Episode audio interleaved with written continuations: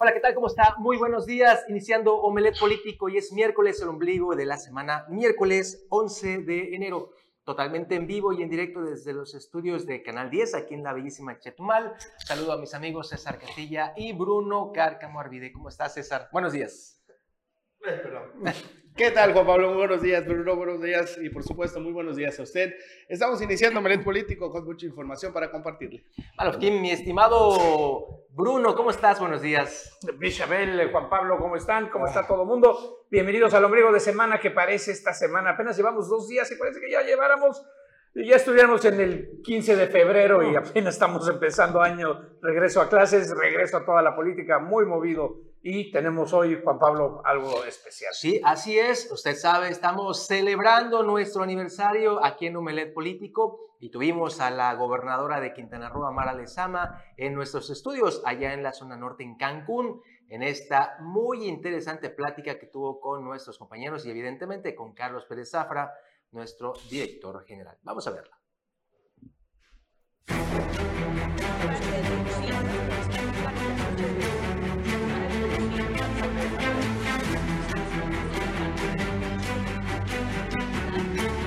El objetivo de este programa es informarlo, divertirlo, darle una, pues ahora sí que que usted hiciera la noticia de una manera diferente, divertida, que esté bien informado y también que comparte con nosotros el análisis político de lo que va aconteciendo en el estado de Quintana Roo, en el estado de Yucatán.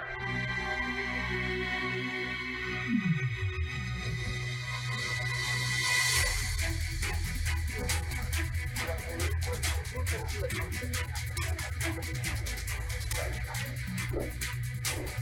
you.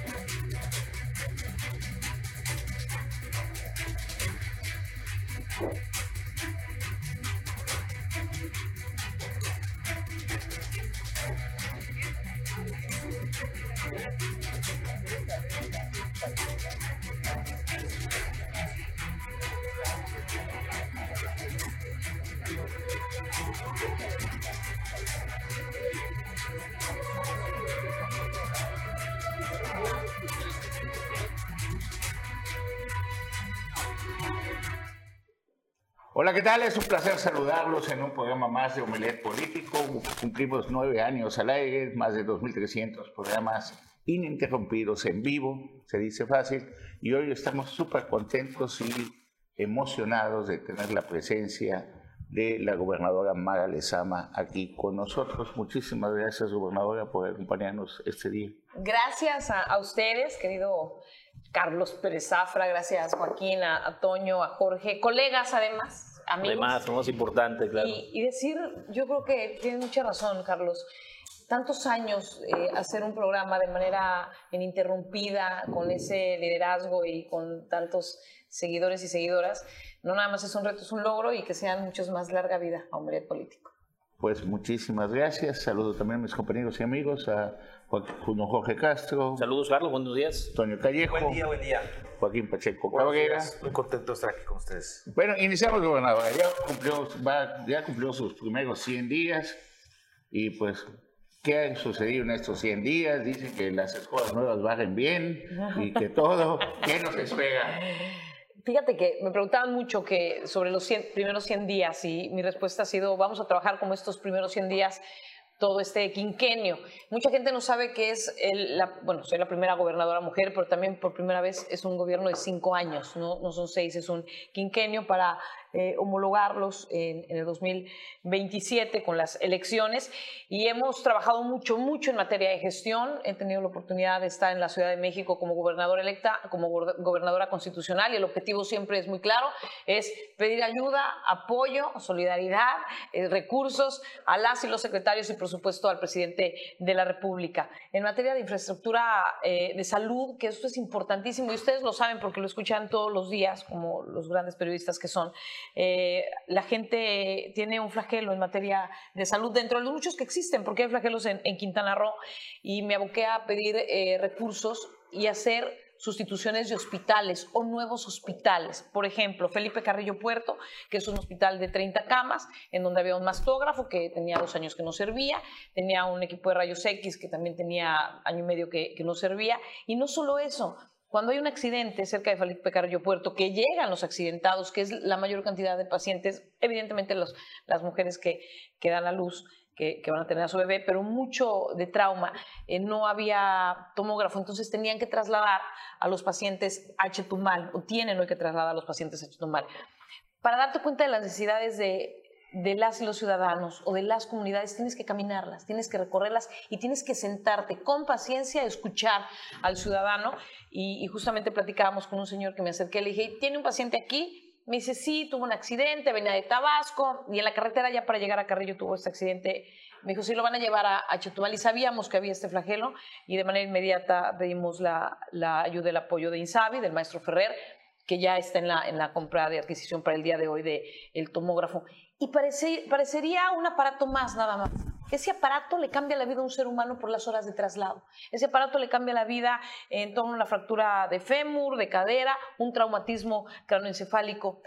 El hacer las mastografías, tenerlas que hacer en otro lugar, esperarte a, a llevarlas a otro municipio, puede ser meses, días claves para poder detectar un, un, cáncer o muchas otras situaciones que, que vimos las mujeres o los hombres en materia de los rayos X que tampoco servían. Entonces, hemos trabajado mucho en el nuevo hospital de que será una sustitución de Felipe Carrillo Puerto, es eh, darle esa calidad de vida a muchos seres humanos que ahí habitan, que además con el Tren Maya, también hay que decirlo, mucha gente que trabaja en el Tren Maya se ha ido a vivir a, a Felipe eh, Carrillo Puerto. Tendremos un nuevo hospital, el nuevo Hospital General de Chetumal, que también era una necesidad sumamente importante. Ahí es una inversión de 1.200 millones de pesos.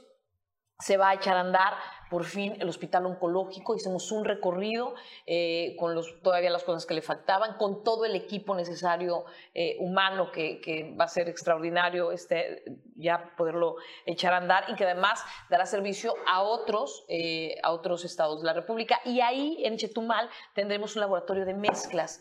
Hay cuando vas platicando con los especialistas y cuando recorres las unidades, te das cuenta de lo que verdaderamente se necesita y ¿Cuándo te imaginarías que un laboratorio de mezclas se necesita un laboratorio de mezclas, pero además un laboratorio de mezclas no chiquito, grande y que también le dé apoyo a otros estados de la República del Sureste mexicano? Tenemos el laboratorio de mezclas, tenemos un, tendremos un nuevo hospital del Instituto Mexicano del Seguro Social, que era también importantísimo en Chetumal, el nuevo hospital comunitario de Nicolás Bravo, que también lo, lo recorrí, que era una necesidad urgente para las y los ciudadanos, eh, es una inversión más o menos de 67 millones de pesos. Y eh, también eh, tuve la oportunidad de estar platicando, que por cierto, hace unos días fue cumpleaños de Zoe Robledo, de irlo a visitar y decirle, necesitamos más consultorios, además de hospitales consultorios, en donde la gente pueda llegar de manera rápida, se le atienda y en donde pueden municipios sacar un trámite. Resulta que había una persona que necesitaba una incapacidad y tenía que viajar a otro municipio para poder tener esta incapacidad, el trámite, transportarte, trasladarte y vamos a tener eh, la fortuna de tener no nada más consultorios del IMSS, sino también del, de, del ISTE en los de 11 municipios de Quintana Roo, que si tú dijeras, bueno, aquí en Benito Juárez, en donde estamos el día de hoy, existe, pero también existe un hospital con muy pocas camas, ante 200 mil derechohabientes. También viene un hospital nuevo eh, del ISTE en, en, Cancún. En materia de salud estamos trabajando. El compromiso es que nunca más vuelva a faltar una medicina en un centro de salud en Quintana Roo. Nunca más. Estamos trabajando. Con esa misma intensidad de estos 100 días, ¿va a continuar? Lo, lo sí, no sé cómo voy a terminar, porque ya traigo unas ganas hasta acá. Este, ayer fui a la Ciudad de México, me voy en el, último, en el primer vuelo, regreso en el último. Y eso es lo que necesita la ciudadanía. Me preguntan si duermo. Sí, de hecho, me lo me preguntaban en la reunión con el presidente. ¿Duermo poco? Pero duermo muy bien las horas que duermo, pero la ciudadanía no, la, no, no, te puede estar esperando. ¿Cuánto tiempo más? Necesitamos darle una respuesta inmediata en la respuesta que se puede y las que no hay que decirles. Yo estaba haciendo un recorrido en, en Chetumal la semana pasada, el 28 de diciembre más o menos, eh, 27, 28 de diciembre. Es un recorrido de las obras que estamos haciendo, son 85 millones que invertimos en, en estos últimos meses y, y, y, este enero y febrero de vialidades. Y de repente veo en la parte de afuera mucha gente en, en tránsito de, estatal y digo, bueno, ¿por qué tanta gente me bajo de, del recorrido que estaba haciendo y cambio la ruta? Sí les digo que la verdad mi equipo de trabajo sí padecen porque cambio las rutas, no aviso cuando voy a las obras, ¿Cómo supervisas una obra si les avisas? Claro. Pues es como si les dices, oigan, contabilidad, les voy a hacer una auditoría Tienen seis todo meses listo, antes. tienen todo pues listo, claro, ¿no? ¿no? hay que ir a las obras y no avisar. De surprise. Entonces- alteradita la niña.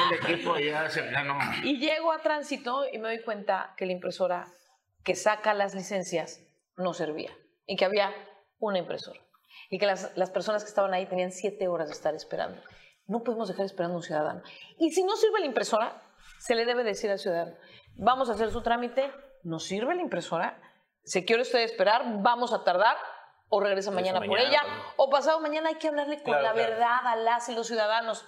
Cambié el proceso, yo soy una mujer de, de mucho orden, muy puntual, de procesos, creo en los procesos, y, y la verdad es que había un, más que un desorden, no puedes trabajar en una oficina de tránsito con una impresora. Claro. Que además dependía de un software de México. Entonces, en México pues, no te atendían, no había manera. Entonces, hicimos el cambio de manera inmediata. Me- les prometí no me voy a ir de aquí hasta que no entregue la última licencia. Se trajo otra impresora del C4, en fin. Seguí haciendo recorrido, regresé y entregamos hasta, hasta la última licencia. Hay que cambiar los procesos, sí, pero la ¿no? gente ya no puede esperar y no puedes eh, Lo que has trabajado desde un principio, agilizar, ¿no? Agilizar, Agilizar. gestionar, trabajar y que el servidor público entienda lo que dije en mi toma de protesta, que venimos a servir. Y, y una pregunta parejada de ese tema, este, gobernadora. Ese ritmo frenético que traes, porque no se le puede llamar de otra manera, hoy te vemos aquí en Chetumal, en Ciudad de México, vas, vienes, subes, bajas. ¿Es tu sello personal o es una necesidad que tú detectaste al llegar de que hay que hacer las cosas rápidas porque había muchos rezagos y muchas cosas desatendidas? Yo creo que es la combinación. Yo tengo mi padre, que siempre digo que soy el producto de un gran amor de mis padres. Mi papá siempre nos dijo, hazlo bien en la primera. No le des vueltas, no medio lo hago y luego lo, re- lo, reme- lo- lo remendo. O sea, creo que en, que en mi vida cotidiana sí soy, sí, sí soy una mujer que, que anda para arriba y para Práctica, abajo. Sí, perfeccionista. muy práctica. Yo puedo estar cocinando tres cosas a la vez, aquí te, que te gusta, y estás haciendo una pasta, y estás haciendo un asado, y estás, soy, y al mismo tiempo estoy atendiendo. Sí creo que el tiempo, porque en esta vida Dios nos da un- unas páginas que escribir. ¿Cuántas? No lo sé, pues nadie lo puede saber. Y hay que llenar esas páginas. No podemos dejar espacios porque al final de cuentas lo único seguro que tenemos es que nos vamos a morir algún día. Eso, Sí. es, eso es lo único seguro. Si vas a tener éxito o no, si te vas a casar o no, cuántos hijos vas a tener, si el trabajo. Al final eso es, es- es la historia que vas armando en tu vida, pero lo único seguro en el momento que nacemos es que te vas a morir. ¿Y qué quieres escribir en esas páginas que Dios te da? O en lo que creamos cada quien, yo creo en Dios. ¿Qué quieres escribir en esas páginas? Y si hoy, dentro de esa escritura que tienes que hacer en ese libro y en esas páginas, tienes en tus hombros la responsabilidad que el pueblo te da, porque es la que te confiere el pueblo, la gente, las y los ciudadanos, pues evidentemente pues hay que escribir más rapidito, con buena letra, pero más rapidito y, hay que, y hay que llenarlas y no hay que perder tiempo, porque la salud no espera porque la educación no puede esperar, porque el flagelo de una mujer que ha sido violada o maltratada no te puede esperar a tu ritmo. Y creo, yo así soy, yo trabajo todo el día 24/7 y además se lo dije a mi equipo de trabajo y el que avisa no traiciona. Yo le dije, ese es el tenor, lo dije el día que tomé protesta, este, fui muy repetido, clara, además. fui muy clara, nadie por encima de la ley, nadie al margen, en el filito, este, traigo un combate a la corrupción porque el dinero público no nos pertenece, porque el tiempo de los demás tampoco nos pertenece. Esos momentos en el que tenías un evento a las 7 de la noche y empezaba a las 9 por esperar a autoridades, no nos pertenece el tiempo de los demás. Yo se lo digo a mi gente muy clara, es a las 7 y a las 7 empiezo. Estoy quien esté y les he dicho que no me esperen, ¿eh? si en algún momento, porque pudiera pasar que yo tuviera, no me ha pasado, alguna eventualidad, yo jamás llegué tarde a la escuela. Mis hijos jamás llegaron tarde a la escuela, jamás he perdido un, un vuelo este, en, en mis viajes familiares.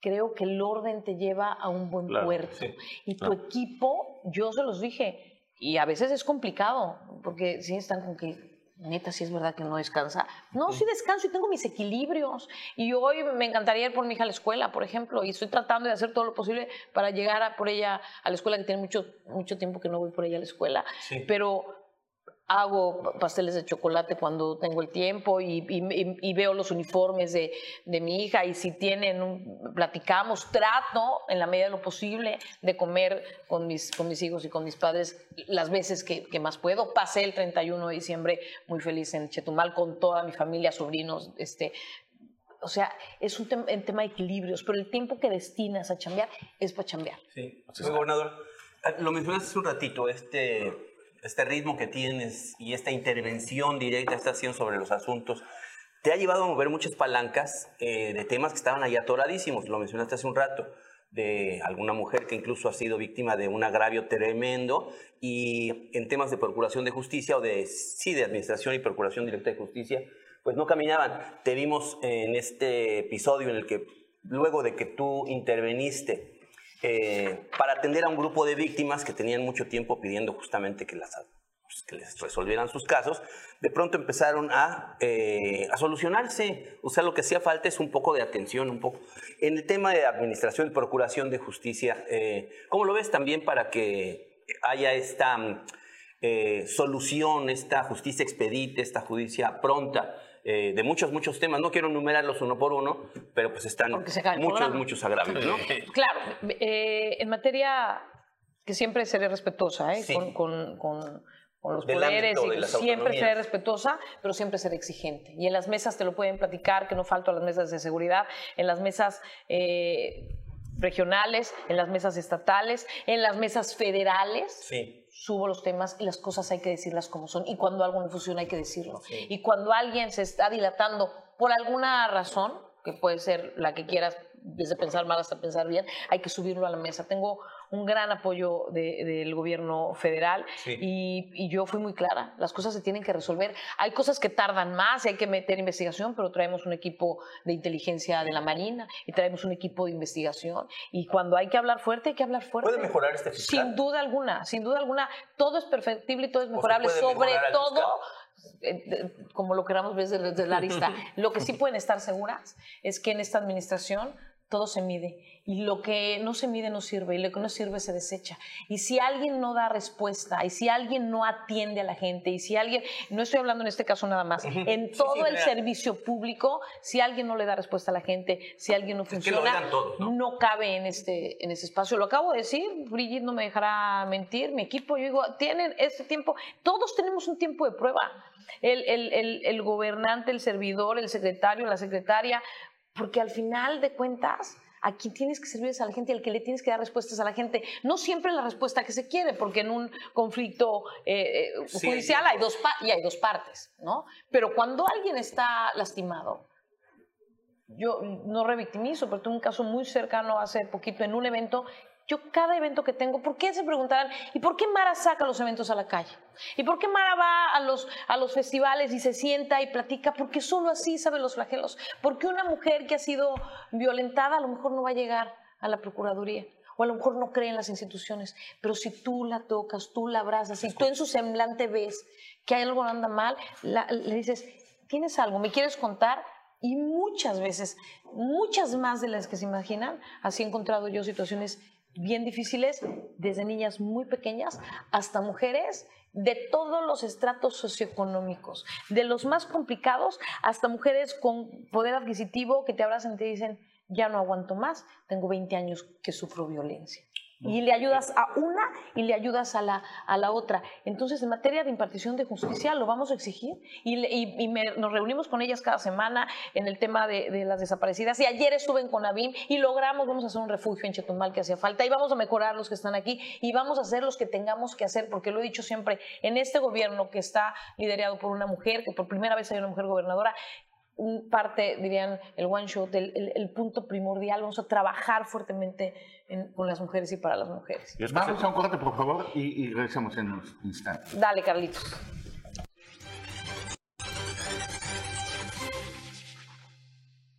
Seguir con nosotros aquí en Omelet Político Zona Norte. Estamos entrevistando, platicando con la gobernadora Mara Lezama y gobernadora, eh, bueno, hablamos hace un momento, en el segmento pasado, tus 100 días de gobierno. Yo creo que no hubo mejor manera para celebrarlos que recibir una vez más al presidente Andrés Manuel López Obrador, quien vino a supervisar pues un paquetote de obras que tiene ya en marcha en Quintana Roo, que va a ser de sumo beneficio para los quintanarroenses.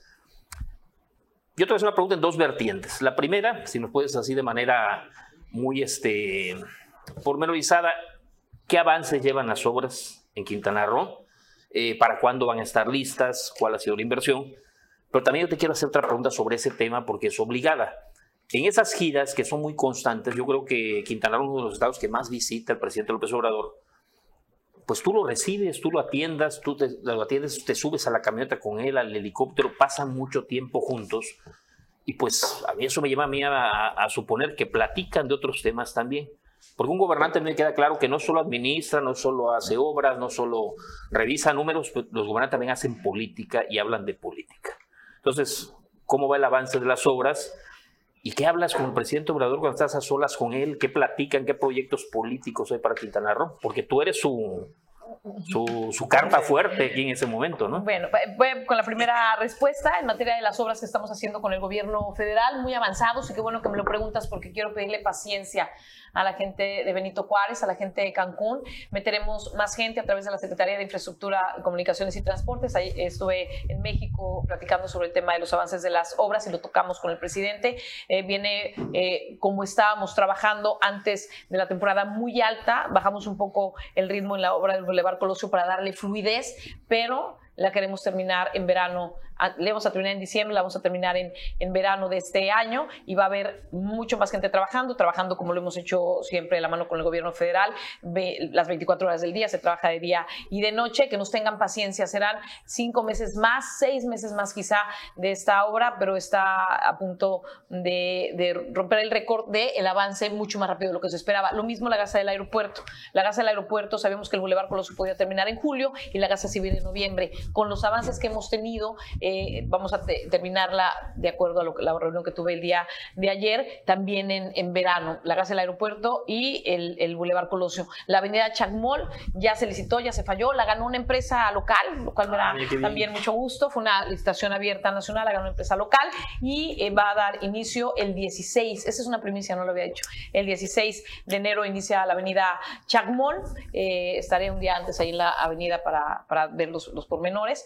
Y también eh, el puente Nichupté va en un avance. Habían tenido las ballenas, se van a hacer en una parte de la zona hotelera en un predio, porque transportarlas desde el Boulevard Colosio hasta el interior de la zona hotelera uno, iba a haber un desgaste terrible del, asfalto del Boulevard Cuculcán, pero el tráfico vehicular, meter ballenas de ese, de ese tamaño iba a ser complicado. En ese, en ese tono se está trabajando con, también con las SICT y se va muy avanzado y se va a terminar en, en tiempo y forma a finales de este año el puente Nichupté, que va a ser un puente extraordinario. En el, en, hay obras que estamos haciendo nosotros, que estamos también muy avanzadas ya como gobierno del Estado, y las obras del, del que estamos haciendo con el gobierno federal en materia de salud también muy avanzadas. En el tema de las oficinas, que tendremos nuevas oficinas de relaciones exteriores en Cancún, están quedando preciosas. Por ahí voy a hacer un recorrido la semana que entra.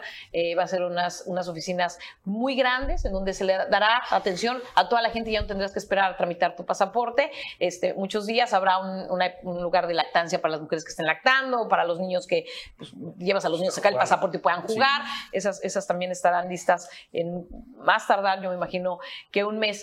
¿Qué platico con el presidente? La verdad es que siempre le pido proyectos para Quintana Roo. El tiempo que tengo, que tengo la oportunidad de comer con él, o que por cierto acabamos de comernos unas tortas de lechón el sábado pasado buenísimas. Órale, él dice que las mejores son de, Sí. de Cancún. Este, la- tuve la oportunidad de llevarlas. Bueno, siempre, siempre les llevo y nos las comimos muy ricas de Cancún y les echo unas porras. Riquísimo. Este, siempre las tortas que, que se hacen aquí en Cancún y siempre le presento proyectos. Tenemos el tiempo para, pues muy medido, entonces cuando tengo la oportunidad de ir en el helicóptero, platicar cómo van las obras, pero específicamente en el, cuando tengo la oportunidad de platicar con él, siempre le pido proyectos para Quintana Roo y lo digo con mucho gusto, siempre hay una respuesta afirmativa. No es que llegue y se lo platique nada más, siempre llego con papeles, con estudios, con programas, con beneficios, a cuántos benefician, por qué ese proyecto en específico y, y- y luego viene el ajetreo de platicarlo con, con- con Hacienda, pero siempre hay una oportunidad y en el tema político hablamos mucho más de proyectos que, que de política. Porque el tema de su sucesión él lo trae muy marcado también y a pesar de que ha sido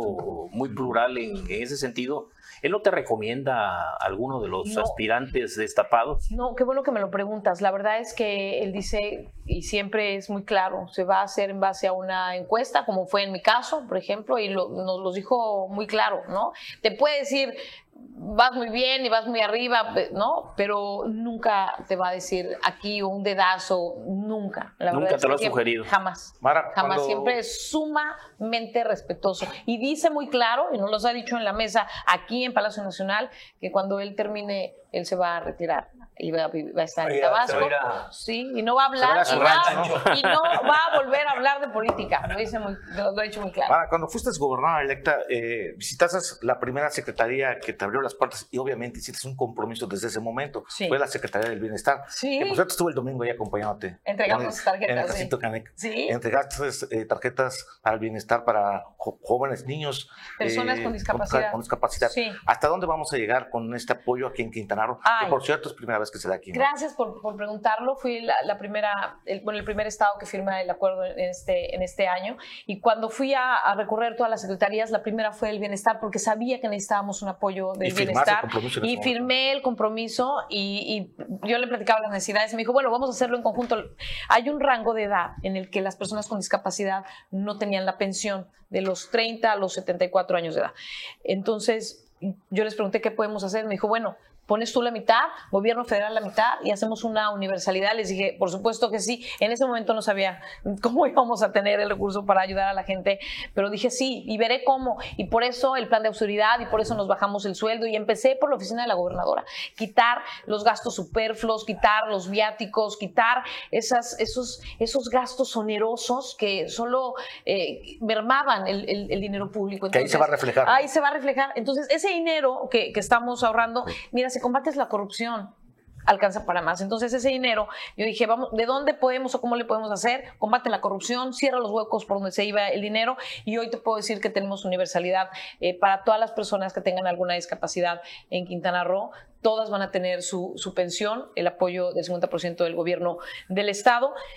Pero cuando escuchas al Señor que su esposa lo dejó, porque existen casos, Carlos, tú lo preguntabas un momento, existen hombres muchos hombres que también su esposa los ha dejado con, con, un miembro de la familia con discapacidad y el señor tiene que trabajar y cómo cuida al hijo, tiene que regresar al lugar donde se lo están cuidando. Entonces, este dinero de esta pensión, que además subió a 2.950 pesos bimestrales, eh, les ayuda para poder atender si los pañales, si la terapia, si el traslado, eh, es, es, es, fundamental. Una ayuda. Es una ayuda, sin duda, sin duda alguna. Y les agradecí ese día, que fue el domingo, eh, a todos los padres, a las madres, a las tías, a los abuelos, que acompañan con un amor profundo a las personas y los felicito otra vez, con ese cariño que los cuidan, que los bañan, que los cargan, que los llevan, que los traen, que su vida cambia eh, y a veces ellos platicamos con ellos y no es por qué, sino para qué, y con este amor incondicional, pues es una manera de amainar un poco el dolor que hay, porque hay un dolor, y, que sea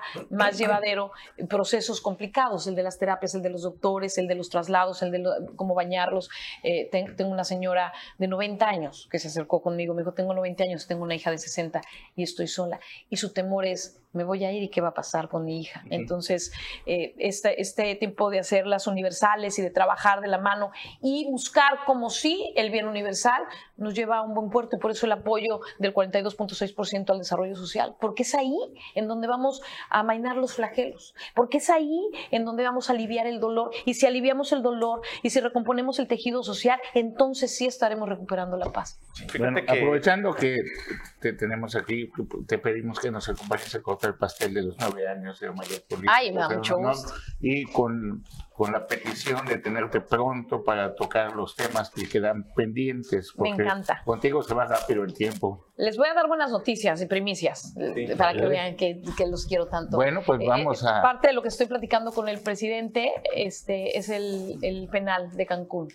traemos un proyecto muy, muy avanzado y en la próxima reunión espero tener ya buenas noticias concretas y es una realidad que me acaban de autorizar el fin de semana pasado, la expoferia para Chetumal, una expoferia que va a quedar bien bonita, este, que se, merecen las y los chetumaleños como un proyecto muy grande y muy lindo. Ya tenemos el terreno y lo vamos a hacer de la mano con la federación.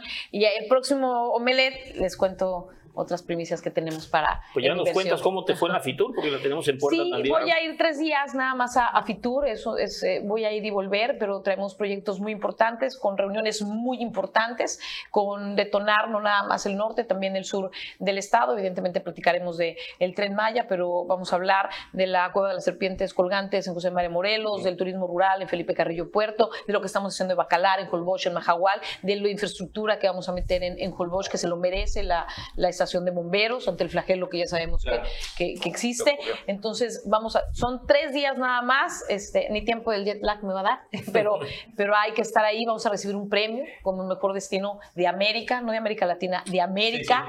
Entonces, eh, hay, que, hay que ir a, a, platicar en la feria más importante de turismo, tres días, regresamos y vamos a, a ver al presidente y les traeré buenas noticias seguramente de los proyectos que le vamos a presentar. Vamos a cortar entonces. Ah, me encanta. Aquí mismo, ¿no? Con la promesa de que me vuelvan a invitar. No, claro, por supuesto. Hay mucho que platicar. Súper prometido. Y todo... no necesitas invitación. Gracias. Y todo lo que les llegue al programa, háganmelo saber para, para ayudar a la gente con mucho gusto. Pero vente, pues. Pásale, pásale. Véngase para acá. Ahí, ahí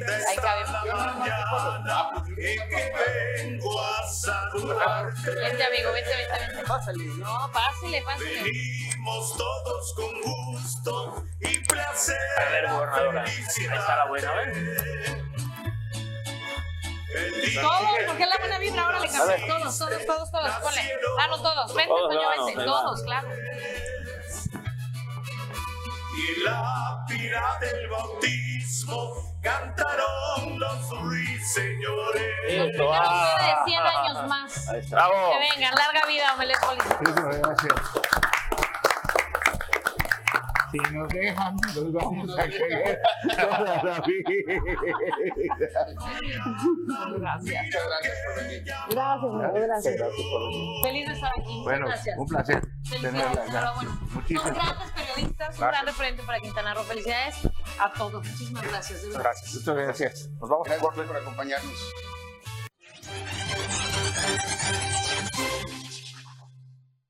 Ya estamos de regreso y se integran a la mesa de acrílico mi estimado Anuar y Aide. ¿Cómo estás, Aide? Buenos días. Muy bien, buenos días. Aquí viendo el aniversario de los nueve años de Omelet. Y los que faltan todavía. Los que faltan. Anuar, ¿cómo estás? Buenos días. ¿Qué tal? Buenos días, Juan Pablo, Bruno, Aide. Buen día a todo el público Omelet Político. Encantado, como siempre, de estar aquí. Más de 2.300 programas eh, ininterrumpidos. ¿eh? No es que se haya suspendido alguna vez Omelet Político más que por causas de fuerza mayor. Aquí estamos, no sé cuál vamos, 2301, 2302, ya perdí la cuenta. Muy bien, pues vamos a continuar porque el tiempo es oro, Bruno. Vamos de, volada eh, el repaso, la nota más importante, no nada más para México, sino Estados Unidos y Canadá. Eh, hoy concluye la CLAN, ayer concluyó, ¿y qué es la CLAN? ¿Qué es esto del CLAN? Es la cumbre de líderes de América del, del Norte. Ayer se hizo el llamado en conjunto, hoy ya nada más queda la despedida, Trudeau se va, ayer ya se fueron.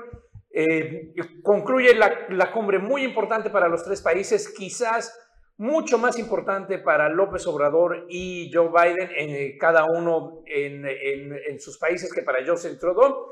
El mensaje conjunto ayer lleno de palabras, de menciones de cooperación, amistad, lazos, nexos, y esto es bien importante porque recordemos que López Obrador fue el último, creo que nada más hubo uno o dos presidentes ahí después de, del nuestro, en que felicitar y reconocer el triunfo de Joe Biden en Estados Unidos en las pasadas elecciones llenas de todos estos problemas. Y por su parte, Joe Biden en medio de un tema de eh, política interna, caída de sus números frente al crecimiento de los republicanos y frente a la amenaza de Donald Trump como nuevo adversario para, la, para su reelección.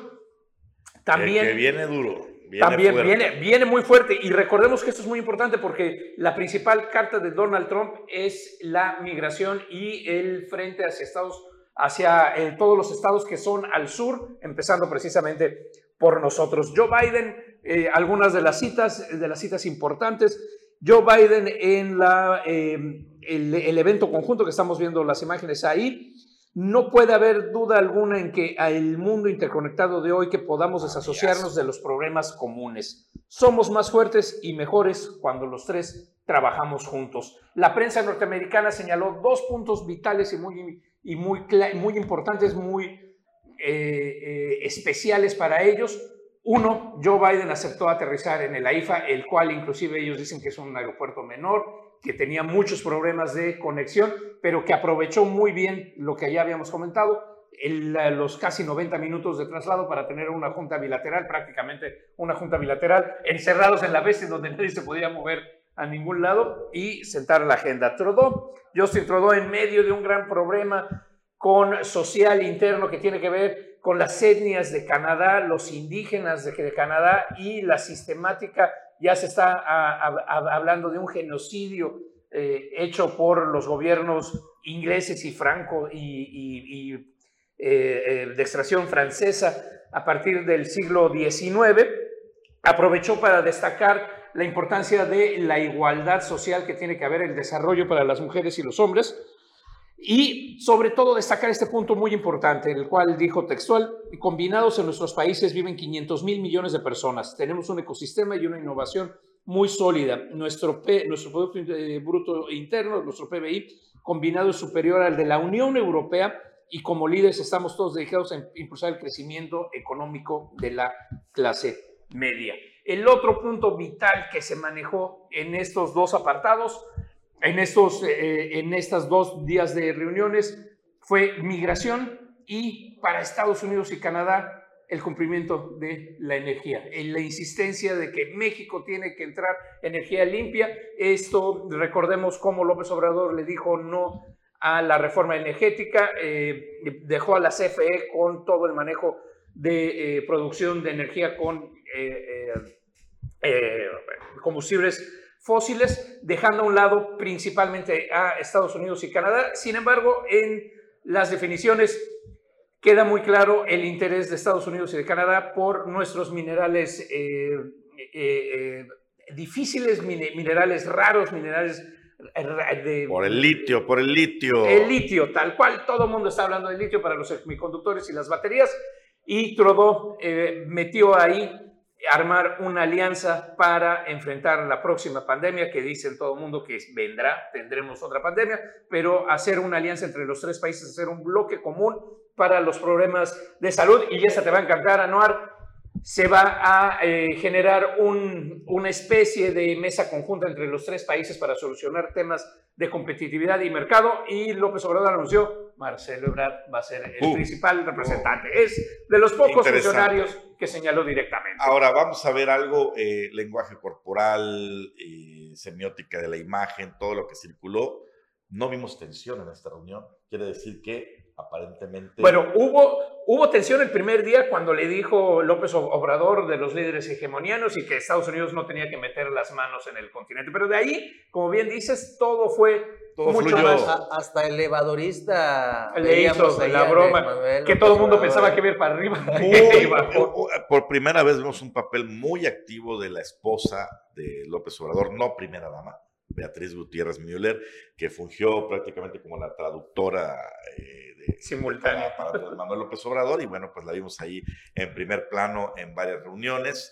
Eh, sin duda la deja bien parada en este asunto. Solo que hay un pequeño detalle ahí que creo que lo percibimos las mujeres principalmente.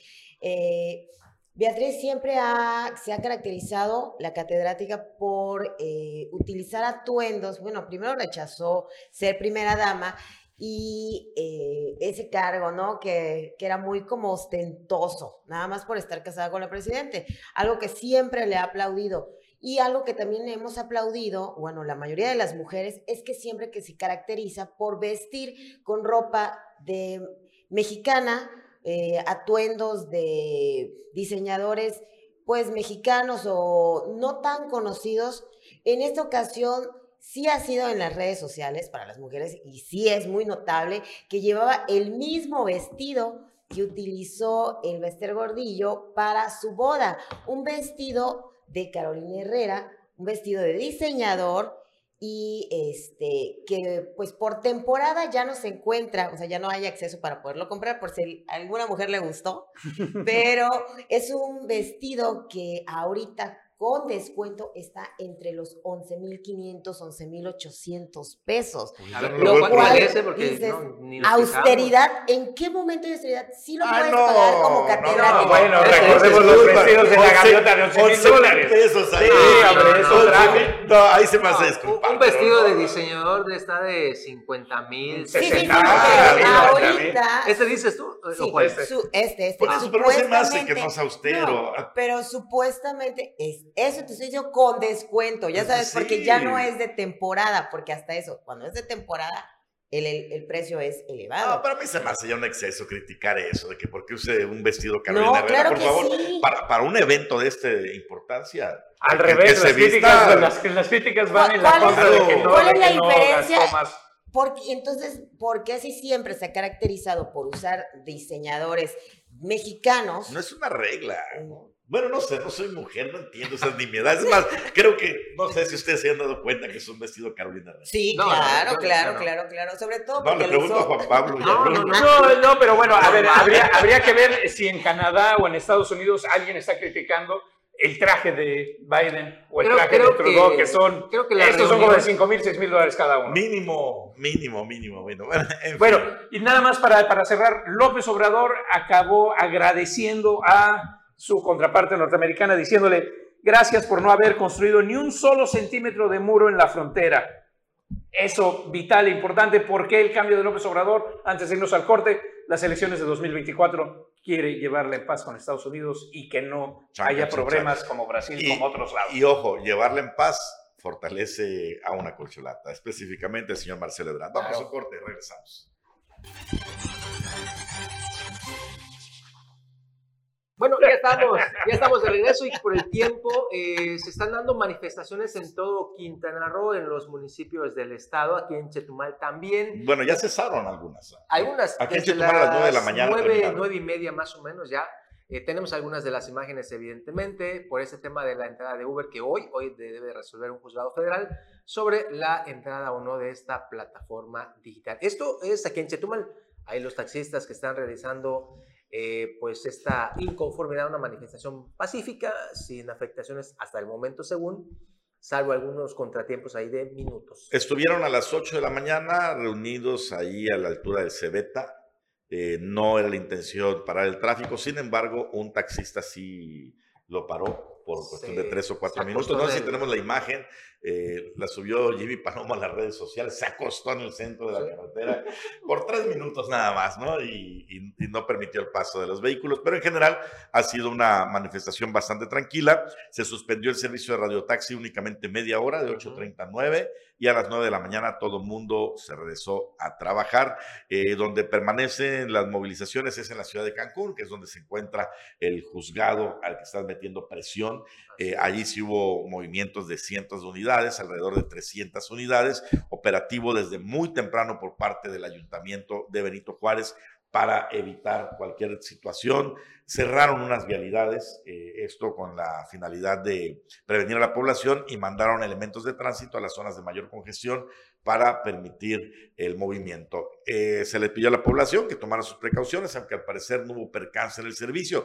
Sin embargo, al menos en una entrevista que hicimos con eh, operadores de aquí de la capital, señalan que de que den el visto bueno los magistrados para que este amparo le permita operar a Uber, entonces sí tienen contemplado como una medida de presión paralizar el servicio de taxi en todo el estado. Que bueno, de lugar a lugar hay diferentes consecuencias. En Cancún sería un problema, pero en la capital, pues dejas a todos a pie, a pie. porque no hay otra opción no más que en las unidades de Sucha. Que también pertenecen a las combis, ¿no? Sí, claro. O sea, es que por eso te digo, aquí no hay otra opción. combis, foráneos. Ahí está. Combis, foráneos, taxis, todos son de Sucha. Entonces, aquí hay un paro general, pues dejas a la ciudad sin transporte público. Al menos en la ciudad de Cancún hay algunos urbanos, eh, hay algunas otras opciones, hay mototaxis, eh, pero bueno, habría que ver qué qué decisión toman los magistrados. Por lo pronto, ahí está la manifestación de los taxistas. Al mediodía ya deberemos tener alguna, algunos visos sobre esta resolución tentativamente. Ahí vamos a estarles informando a través de nuestras redes sociales. En la mayoría de los lugares o estados ha entrado Uber. Aquí la cuestión es que en el momento que vaya, eh, si llegan a probar que entre Uber, ¿qué, qué reacción pondrían este, eh, los taxistas también? Porque hemos visto mucha agresión física eh, de ambos lados, tanto de Uber como de los taxis. No, no, no, no. Yo no he visto agresión física por parte de los Ubers. Han sido generalmente de taxistas que se toman atribuciones que no le corresponden, son atribuciones de la autoridad y no los golpes. Si entra Uber, a ver, ahí tenía una pregunta de uno de nuestros amigos que nos está viendo. Si entra Uber aquí a Quintana Roo, particularmente en Chetumal, ¿usted usaría Uber todos los días? Esa es la pregunta que me estaban haciendo. No todos, evidentemente. Para empezar. La, la, la novedad a lo mejor el primer día, pero pues para empezar, sabemos que Uber no tiene como objetivo de mercado Chetumal. Definitivo. ¿no? Eh, tiene Cancún, principalmente. zonas turísticas. Pero, pero fíjate, fíjate Anuar, que eso, que eso va, está, está cambiando por la incidencia turística de eh, Bacalar y aledañas a Chetumal. Entonces, eh, el transporte, lo que, lo que sí Uber tiene muy claro es el, es el transporte de, de mediana distancia y de lujo para llevarte directamente del aeropuerto Bacalar, eh, todo lo que es hasta Majahual, de aquí para allá. Ese, ese, ese podría ser. Ahora bien, yo ahí de, este, con respecto a lo, a lo, que mencionas, yo, te, yo lo pondría al revés. ¿Qué pasaría si Quintana Roo es el único estado donde se dice no al Uber? Uf, porque estos son, son ya Suprema Corte de Justicia. Además, y de inmediato Uber se iría a la Suprema Corte, a la, a la Federación, a apelar a esta a esta disposición del el Tribunal del Estado de Quintana Roo y se pondría muy interesante a nivel jurídico. Ahora, yo te voy a decir una cosa, lo digo como ciudadano, los, los taxistas tienen un punto, ¿eh? o sea, los taxistas tienen un punto en la defensa de sus derechos, porque el argumento de Uber, si bien las autoridades por tecnicismos lo han validado, eh, no se sostiene para cual, ante cualquier sentido común. Uber es un servicio público. Ahí viene el tema de en dónde pones el público y el privado. Esa es la discusión jurídica. Por eso te digo, ante cualquier sentido común es un servicio público. Lo puede acceder cualquier persona. Y bueno, ya lo de que es entre particulares es un mero tecnicismo. Ese es el tema, ese es el tema. ¿En dónde queda lo público y lo privado? Porque obviamente Uber dice, al ser privado es que está solo en disponibilidad de que tú lo tienes que bajar. Como, como ciudadano, y esto es mi opinión, ahí quiero reiterarlo clarito, mi opinión, creo que los taxistas tienen razón en lo que piden, en lo que exigen, en que es una competencia desleal, pero también como ciudadano le digo a los taxistas que Uber provee un mucho mejor servicio. y por esa razón muchos lo prefieren. Entonces, eh, no, es, no hay punto medio. Eh, quieren el apoyo de los ciudadanos, está bien, les damos la razón en sus argumentos, pero pues mejoren el servicio. Porque y el servicio es pésimo, el servicio es pésimo porque yo he tomado taxi tanto en Playa del Carmen, Solidaridad, y Cancún principalmente, y el servicio de los taxis es pésimo. Hay una aplicación aparte de Uber que es Didi, también creo que es móvil, donde puedes pedir un servicio de taxi y te envían unos de los que vienen siendo del sindicato que algunos de estos taxistas se han eh, pues inscrito a estas plataformas que son diferentes, lo pides y aún así hay pleito entre los taxistas que no están en esa plataforma y los taxis que están en esa plataforma. En Cancún hay mucho taxi polarizado, el cual está prohibido estar que estén polarizados y son los que mayormente tienen incidencias o que cometen ilícitos y aún así siguen circulando. Esto más el mal servicio, el maltrato que le dan a la ciudadanía y el cobro excesivo. Hablo solamente, o al menos lo que yo he utilizado en Benito Juárez, que es Cancún. El servicio te ahorras eh, del centro a la zona hotelera, en taxi te cobran de 300 a 400 pesos. En, en Uber te cobran la mitad, 200 hasta 180. En camioncito te cobran 15 pesos. Te doy el tip porque eres la única que se va en taxi de, los, de las quintanarroenses que yo conozco del centro a la zona hotelera de Cancún. Todos agarramos. No, no, no. no. el camioncito. Aclarando, cuando uno va sola, sí, pero cuando vas con tus niños que son más pequeños, por seguridad, si somos tres, cuatro personas, te conviene más agarrar un No, taxi. no, no, porque de 15, 15, 15, 60 pesos no te conviene más. El, el urbano ya es muy efectivo. Gracias por acompañarnos esta mañana, Juan Pablo. Que tenga usted una excelente mañana. Nos vemos eh, este jueves, mañana jueves. Excelente mitad de semana. Excelente fin de semana. Nos escuchamos y nos vemos mañana aquí en Omelet Político. Exacto, Ángel.